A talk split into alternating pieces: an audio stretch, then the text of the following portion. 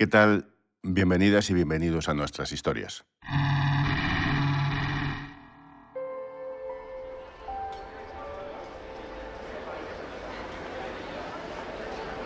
Todo comienza una mañana de verano en Granada. Ocurre en una calle amplia, ruidosa, en pleno centro de la ciudad. Entre el barullo mañanero de gente que llena la acera, un peatón de unos 40 años cae, se desmaya. Luego se sabrá que es una parada cardíaca. Aquel desmayo iba a poner en marcha un mecanismo para salvar seis vidas, seis personas que recibieron un regalo en forma de trasplante. En 2021 los sanitarios hicieron más de 4.700 trasplantes en España. Este fue diferente, especial por muchas razones. De hecho, fue el más complejo de todo el año. Fue un reto, fue un reto y por eso creo que fue también... Mar Molina es médica de cuidados intensivos y Ramón Lara es el coordinador sectorial de trasplantes en Granada. Fue todo un procedimiento casi detectivesco hasta dar... Fue un trasplante múltiple que cruzó fronteras y que necesitó la colaboración entre dos países. José Francisco Donaire es agente de policía. Es la mayor satisfacción que puede tener tanto el grupo de cirujanos y de enfermería como yo, que me tocó la parte de buscarlo también. Llevó a los profesionales sanitarios al límite, todavía en plena pandemia y en medio de una crisis sanitaria y del cansancio que suponía. Patricia Fuentes, enfermera, lo sabe. Fue muy complicado, ¿no? Este es de los que, de los que se pelean hasta el final. Fuera del radar. Historias más allá de la noticia. En este episodio, un cuerpo muy generoso.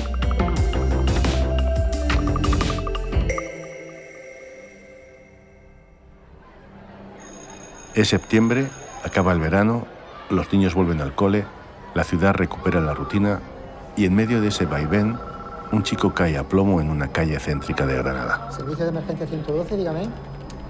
No se preocupe, mandamos una ambulancia, díganos la ubicación. Ha sido un infarto.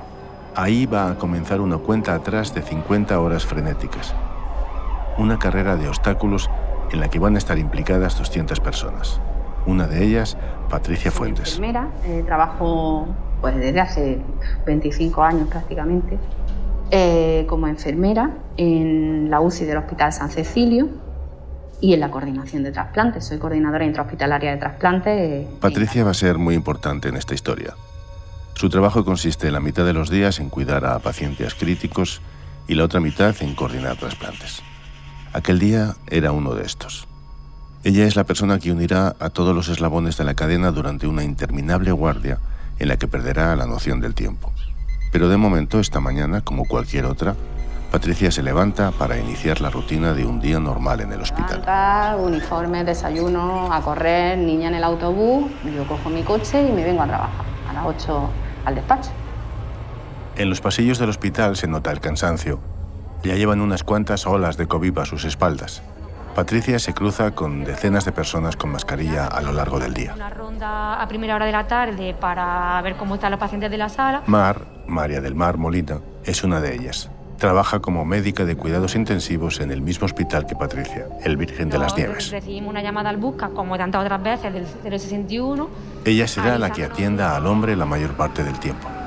Pero antes de que llegue a sus manos, en la ambulancia que lo trasladan, ya están tratando de reanimarlo. Esta es una historia investigada y escrita por Laura Velasco que narra Andrea Morán. Llegué a esta historia a través de un tuit una coordinadora de trasplantes daba las gracias a varios profesionales por un duro proceso. Aquel caso me llamó la atención. Parecía especial. Había que buscarles a todos, reconstruir el viaje, desde el principio, desde la ambulancia que recorre a toda velocidad los dos kilómetros que separan esa calle en el centro de Granada del hospital. Ya cuando ingresó en la UCI, cuando yo lo recibo, tiene datos de muy mal pronóstico en la exploración física. Por privacidad no podemos revelar cómo se llama, ni qué edad tiene, ni dónde se desmayó, pero sí podemos contar que en cuanto lo reciben, Mar y sus compañeros se dan cuenta de que el paciente está muy grave. Inicialmente lo que se intenta es eh, optimizar todo lo posible y salvar su vida por todos los medios. Los sanitarios le hacen una exploración para detectar una posible muerte encefálica y comprueban que los daños son irreversibles. Hay que cambiar la estrategia Si ya no es posible salvarle la vida, hay que salvar sus órganos, impedir que muera conectándolo a las máquinas. Indefinidamente manteniendo los órganos.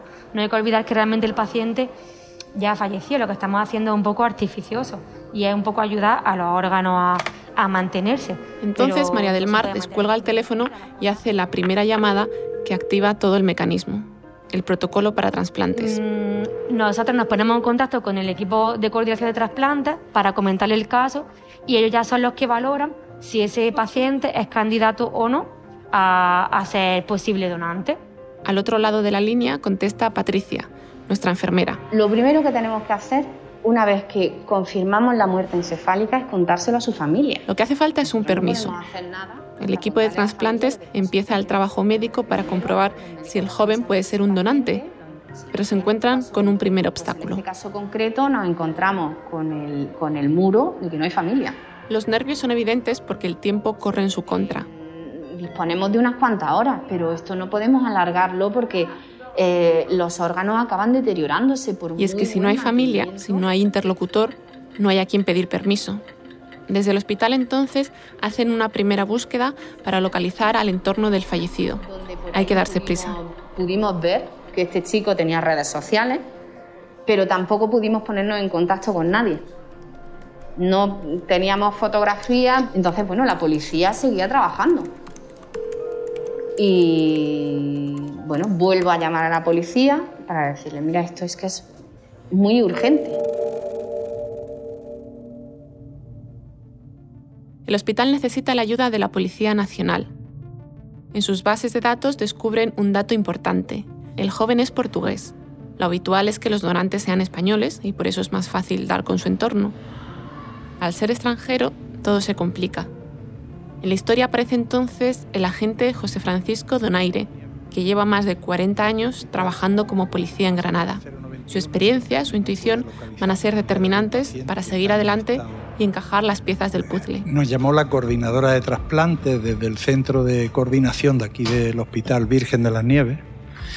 Este hospital se pone en contacto con la sala del 091. El policía Donaire sabe lo que tiene que hacer.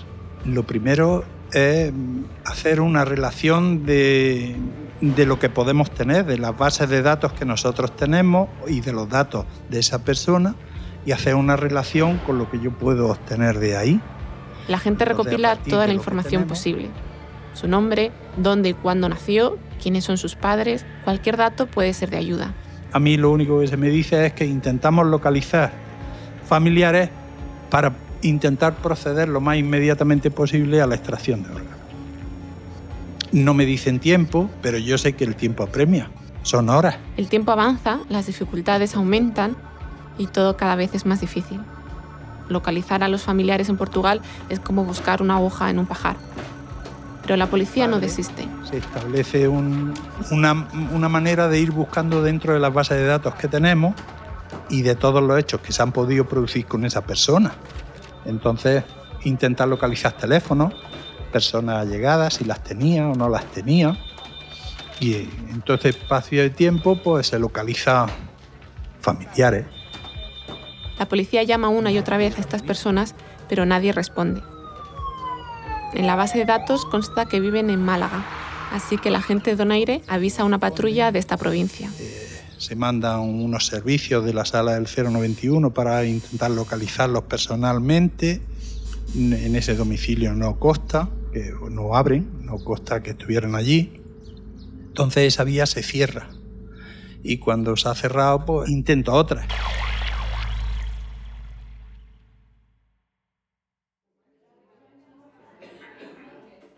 A estas alturas, el hospital ya necesita llamar a los posibles receptores, pero aún no puede. Patricia, la enfermera, sabe que mientras no haya un consentimiento, mientras la familia no acepte, están atados de pies y manos. Eh, nosotros estábamos empezando a iniciar un procedimiento eh, con la búsqueda de receptores para prealertarlos, para ver cuáles eran los más Lo que les faltaba iba a estar a la vuelta de la esquina, un golpe de suerte, una coincidencia. Ahí el agente Donaire Y fue clave. eh, Una de las veces con él me dijo, mira, no te preocupes porque se me ha ocurrido que voy a llamar a, a un compañero de mi promoción, que trabaja en un pueblecito fronterizo, que ellos tienen mucha, mucha relación y muy buena relación con, con policía de país vecino. Y, voy a intentar, a ver esto cómo sale, vamos a, vamos a intentarlo por aquí. Total, que llamo allí, allí muy amablemente me atienden los compañeros, este compañero ya no estaba, pero los otros igual le explico lo que teníamos, el problema que teníamos de intentar localizar familiares de esta persona. Está hablando del puesto fronterizo de Fuentes de Oñoro, en la provincia de Salamanca. Donaire hace la petición formalmente para que el proceso siga su curso. Ellos te dicen, mándame un correo con todo lo que necesitas, y eso que hice, con todos los datos que tenía ya y los que podían tener. El policía Raúl González se suma a esta cadena. Trabaja desde hace seis años en ese puesto fronterizo. Mm, lo único que nos dieron de, primeras era solamente la afiliación de, la persona que está ingresada. Con, este dato empiezan a investigar junto a sus compañeros portugueses. Y Portugal, pues haciendo averiguaciones, eh, consiguió localizar un antiguo domicilio que tenía, que casualmente pues estaba, estaba el padre en ese domicilio. Mandaron una patrulla al lugar y, allí localizaron al padre. A él, al padre del joven ingresado, lo encuentran en un pueblo. Ahora sí cabe la posibilidad de que dé su permiso para activar la donación de órganos. Donaire hace una llamada al hospital para que sepan que aún hay esperanzas. Cuando, descolgué el teléfono dijo, soy la gente de Donaire. Y le escuché el tono de voz y dije, me va a decir algo bueno. Es Patricia quien coge el teléfono. Entonces, yo creo que en ese momento, antes de que dijera nada, respiramos todos, solamente por el tono de voz y me dijo, mira, hemos localizado a su padre. Bien, el padre está localizado, pero ahora hay que darle dos noticias. La primera, que su hijo ha muerto. Seguramente sea la peor noticia de su vida. Y la segunda, que de su cuerpo depende que otros puedan salvarse. Necesitan que él autorice la donación. Porque además en esos momentos surgen muchísimas, muchísimas dudas. ¿Ah? Una familia que está en una situación de crisis total y absoluta como no han tenido nunca. A Patricia le habría encantado mirarlo a los ojos y decírselo con todo el cariño y el tacto posible, pero estaba demasiado lejos de él. tuvimos que poner toda nuestra confianza en la policía, que lo hizo fenomenal.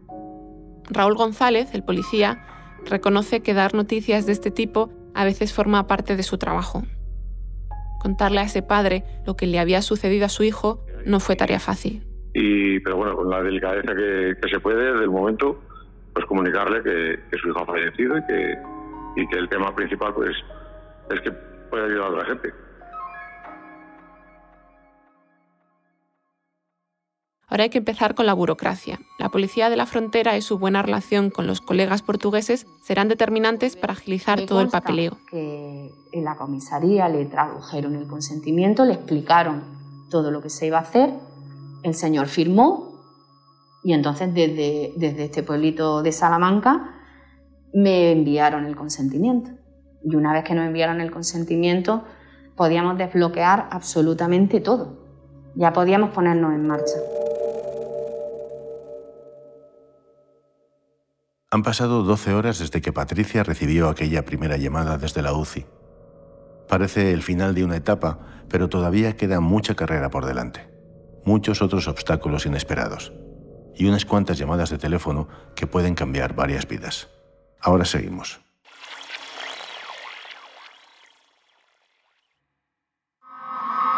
Un hombre en Granada se desploma tras sufrir un infarto. Ya no se puede hacer nada por su vida, pero varias personas podrían recibir sus órganos. Para eso hace falta encontrar a su familia, que no aparece. Se hacen llamadas, se les intenta localizar en Málaga, pero no hay suerte. La búsqueda termina al otro lado de la frontera, en Portugal. Al final, con el consentimiento del padre, puede haber trasplantes, pero todavía queda mucho por hacer. Lo primero, elegir a los receptores. Continúa la historia Andrea Morán. Son las 6 de la mañana y los teléfonos empiezan a sonar en los domicilios de aquellos que están en la lista de espera para ser trasplantados. Hay un órgano para ellos. Dígame. La respuesta es pues de nerviosismo al principio y luego de ilusión porque están esperando durante un tiempo esta llamada y, bueno, pues se pone muy nervioso y, pero con, con mucha ilusión. La hepatóloga Flor Nogueras está en el Hospital Virgen de las Nieves. Tiene que dejar todo lo que está haciendo para dedicarse al trasplante en cuerpo y alma. Ella es la encargada de avisar a algunos de los posibles receptores. Lo que le decimos es que tienen que venir en ese momento, dirigirse al hospital en el momento que nosotros lo, lo llamamos. Carmen de Gracia, especialista en enfermedades de los riñones, está en el mismo hospital que Flor aunque en plantas distintas. Hay gente que se pone muy nerviosa porque a pesar de que ellos saben que están en lista de espera. Carmen también hace algunas de esas llamadas. Selecciona varios pacientes para que los riñones no se pierdan si surge algún problema. Luego hay gente que se pone muy contenta, hay otras personas que empiezan incluso a entrarle el miedo a pesar de que están en lista de espera. Ya nosotros intentamos tranquilizarlos, ¿no? Como sanitarias no pueden disimular la emoción que sienten al llamarles. Llevan mucho tiempo tratándolos como pacientes y saben bien cuánto desean volver a tener una vida normal. La verdad es que el trasplante es de las cosas más gratificantes que puede tener la, la profesión. En este caso fueron seis los órganos que pudieron salvarse. Volvamos con Patricia, nuestra enfermera. Este, este, donante finalmente pudo ser donante de hígado, de riñones, de pulmones y de corazón y de tejidos. De tejidos como córnea, pudo ser donante de vasos sanguíneos y pudo ser donante de hueso. Esos tejidos, de vital importancia, pueden conservarse unos días e incluso congelarse.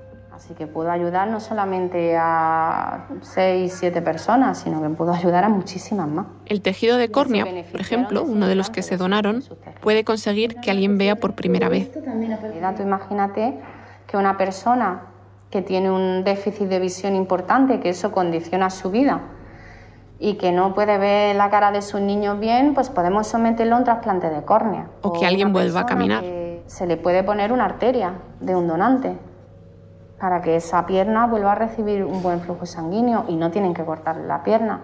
O sea, no solamente que mejoren su calidad de vida, es que, es que les dan vida, les dan vida.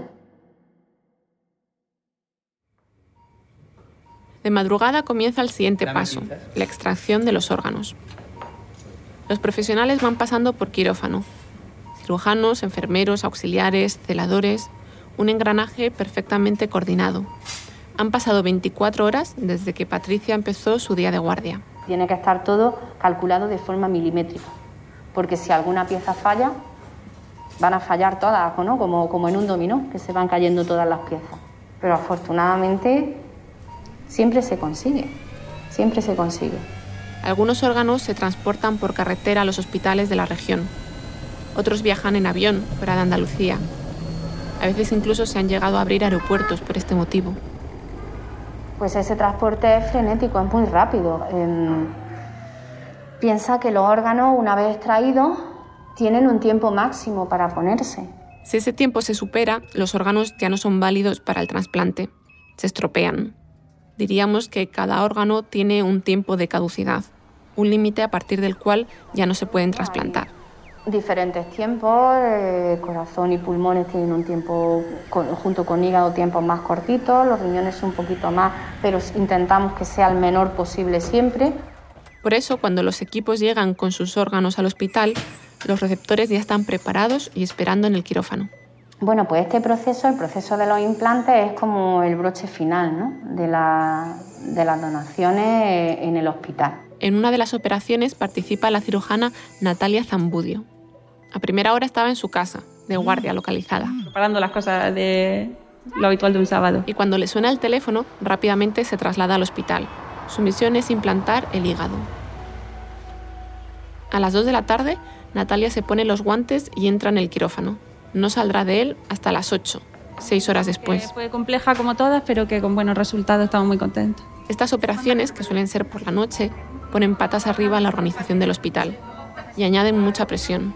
Natalia la siente. La verdad que sientes, sientes mucha responsabilidad porque formas parte de un proceso muy complejo, porque tienes que estar coordinado con todos los equipos y no puedes fallar nada, porque si falla algo se pueden perder los otros órganos. Sobre las 8 de la tarde acaba la cirugía de implante. Los trasplantados ya descansan en sus habitaciones después de bueno, un día inesperado en el que han vuelto a nacer.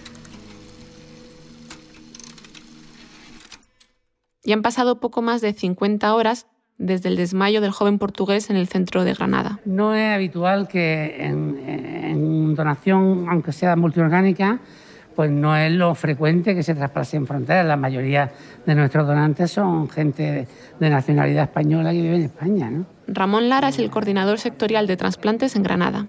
Pero es que en este caso eh, fue todo un procedimiento casi detectivesco hasta dar con el paradero de la familia de los padres y necesitamos, desde luego, si no es por la ayuda de la policía, no lo hubiéramos podido hacer. Normalmente los trasplantes son de dos o tres órganos. En este caso... Mm, para hacer una extracción como la de este día, pues necesita que sea una persona muy joven y que además eh, no tenga enfermedades, ¿no? Sino que haya muerto por algo imprevisto siendo una persona joven. ¿no? En, en, todo el año 2021, pues yo diría que este sin duda ha sido el trasplante eh, más complicado de gestionar y además el que más órganos válidos para trasplantar. Hoy todos los trasplantados se encuentran bien. Patricia Fuentes, nuestra enfermera, la coordinadora, sigue satisfecha. Sentimos mucho agradecimiento porque sin, sin donante no hay trasplante y si una familia nos dice que no, no podemos seguir hacia adelante. Aquellos días Patricia durmió poco, se preocupó mucho y perdió por completo la noción del tiempo. Fue muy complicado, ¿no? Este es de los que, de los que se pelean hasta el final. Para aquellos que nunca han pensado si llegado el momento les gustaría ser donantes, Patricia les manda un mensaje. Creo que las personas necesitamos plantearnos cómo queremos vivir pero en un momento determinado también nos planteamos cómo queremos morir. Y creo que una muy buena forma de irse del mundo es ayudando a los demás. Esta historia les ha marcado a todos a nivel personal y profesional. Ayudando a alguien a que pueda viajar, a que pueda comer, a que pueda beber, a que pueda hacer deporte. Y eso no tiene precio. Es la mayor satisfacción que puede tener tanto el grupo de cirujanos y de enfermería como yo, que me tocó la parte de buscarlo también. Por lo menos que el servicio que se dio ese día haya valido para para seis personas, me parece que fueron las que las que recibieron órganos, pues bueno, pues eh, muy, muy gratificante. El paciente eh, de enfermedad y, luego lo ves como está ahora eh, completamente bien y con toda su enfermedad resuelta, pues es una ilusión, mucha ilusión tanto para ellos como para, para nosotros. Hombre, a mí la, el trasplante siempre me aporta eh, como mucho, mucha felicidad.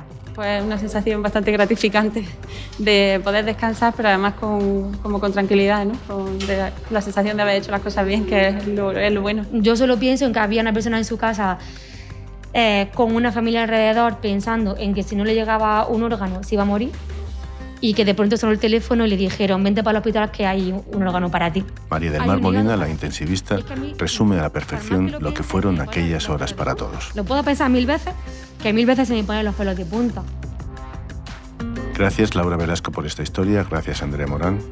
Lo que empezó con un desmayo en la calle, una muerte en realidad, terminó con seis vidas rescatadas. Una historia más fuera del radar, un podcast de periodismo narrativo que se mueve más allá de la noticia. Soy José Ángel Esteban. Gracias por escuchar. Esta historia ha sido escrita e investigada por Laura Velasco y María Victoria Cobo. En Granada la edición es de Javier Martín y la coordinación de Javier Morales. Fuera del Radar es un podcast narrativo desarrollado por los periodistas de las cabeceras regionales del Grupo Vocento. La edición y coordinación general es de Andrea Morán, la producción sonora de Rodrigo Ortiz de Zárate con la ayuda de Íñigo Martín Ciordia y la dirección y producción ejecutiva es de José Ángel Esteban.